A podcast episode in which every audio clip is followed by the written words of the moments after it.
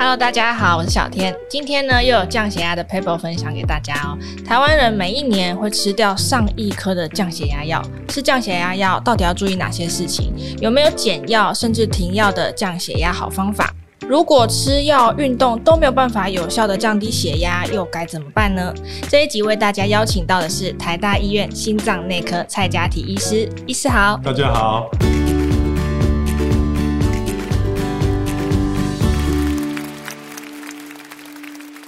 全台湾呢，估计有五百万人有高血压，但是三成的患者自己并不知道，这其实是引发心血管致命疾病最让人担心的地方。医师，首先我们想要请教一下，这个高血压的定义，它是不是后来有稍微修改一下？对，以往都是说收缩压一百四十以上，舒张压九十以上就算高血压。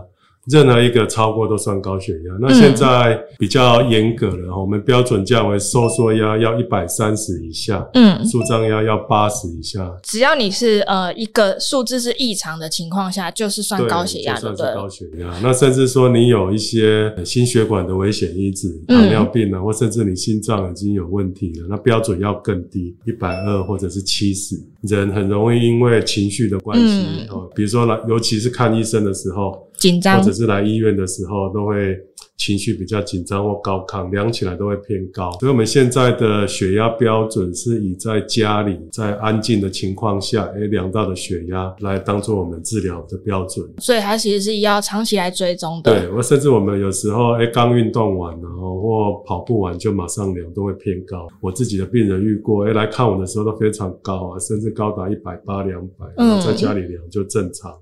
所以还是要以家里的血压量测为基准。了解。那我们刚好提到一个数字，百分之三十的人他不知道自己其实是高血压的患者，为什么这么难发现呢？对，因为我们应该可以说高血压是一个无形的杀手。嗯，在我们心脏科里面，基本上门诊大部分都是在治疗高血压的病人，嗯，尤其是有高血压的家族史，因为他基本上有时候甚至高到一百八、两百都不会有任何症状哦，那就这样子无声无息的在伤害你的血。血管跟身体哦，所以为什么很多高血压被发现的时候，都已经造成所谓的标的器官伤害，也就是说，它引起肾脏或心脏问题，甚至已经造成中风的病人才发现。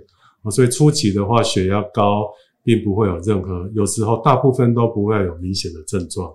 那我们一般听到说，哎，有可能头晕啊，或者是什么样，对呃，脸红的状况。对，刚刚提到过，血压受情绪的影响很大，嗯、哦，所以我们身体有任何不舒服的时候，血压都会上升，肚子痛、感冒，嗯，或者是睡不好。所以以往呢，我比较常遇到的，本身头晕，大部分都是我们内耳不平衡。哦，那这种很头晕、很不舒服的时候。血压会飙得非常高，甚至一百七、一百八都有可能。所以有时候我们看到病人有一些症状，有时候也要想说，是因为这些不舒服造成高血压，还是要以时常量测血压最重要？不是说，诶，我现在不舒服才来量血压。简单来说，有可能是高血压造成不舒服，但也有可能是因为你不舒服，所以让血压比较高。而且后者的情况是比较多。那其实根据统计啊，高血压一年会造成四万人死亡，这是一个蛮可怕的数字。对，到底为什么高血压会有这么多的并发症，这么严重？对，因为我们说，诶，血压量出来只是一个数字。事实上，我们为什么会那么重视高血压？就是血液在我们的血管里面。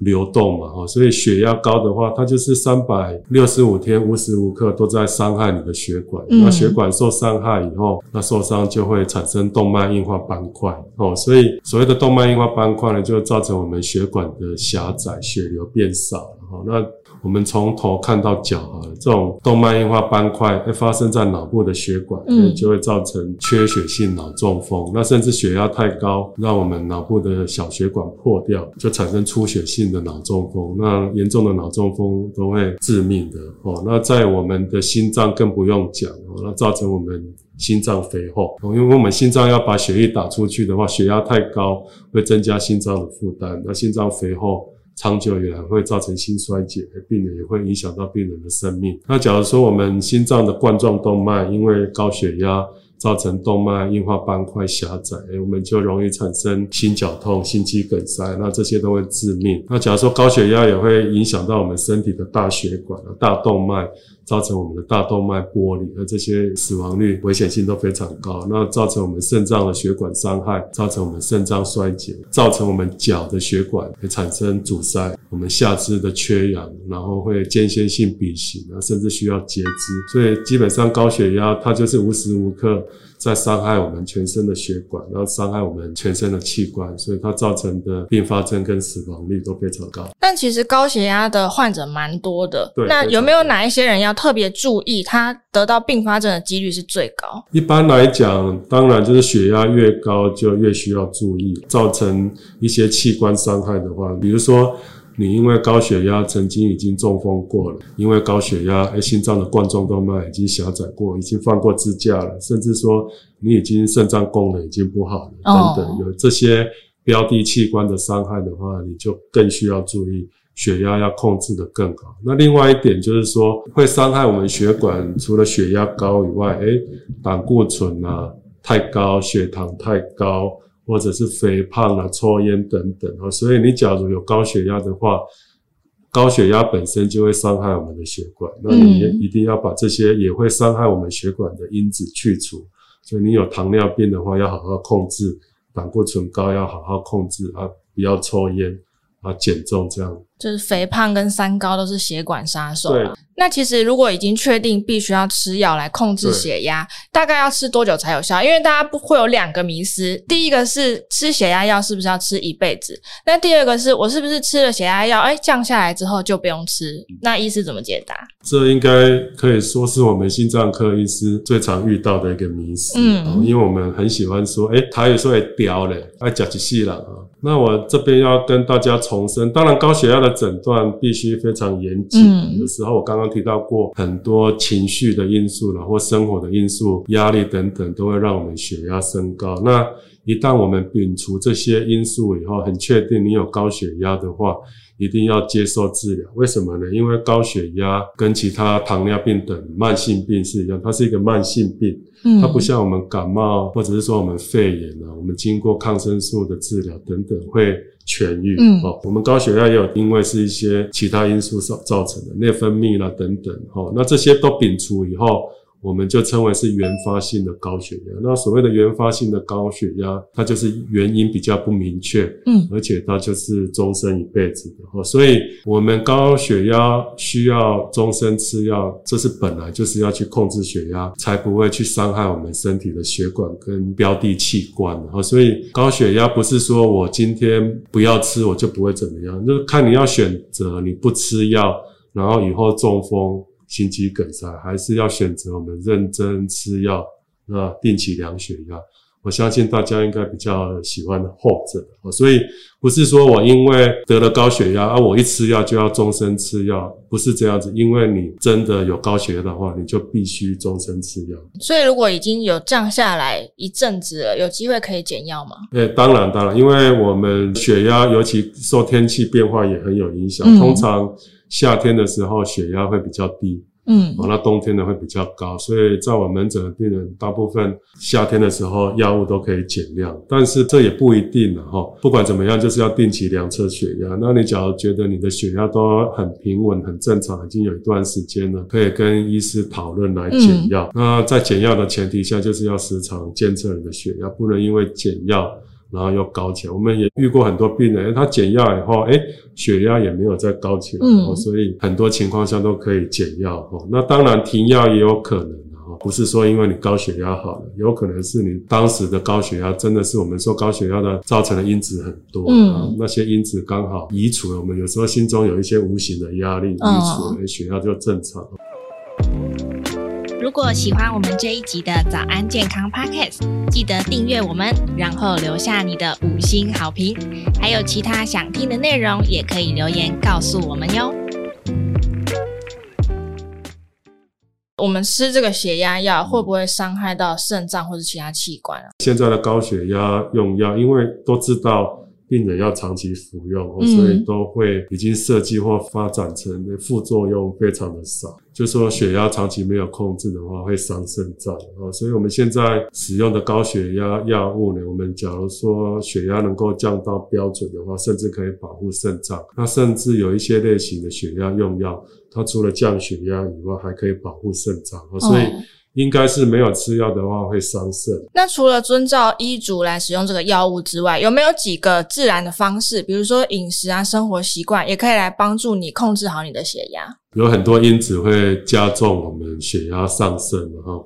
那我们刚刚一直提到过压力，所以我们生活就是压力不能太大。那但是有时候这个是非常难的。另外一个就是不要过量饮酒。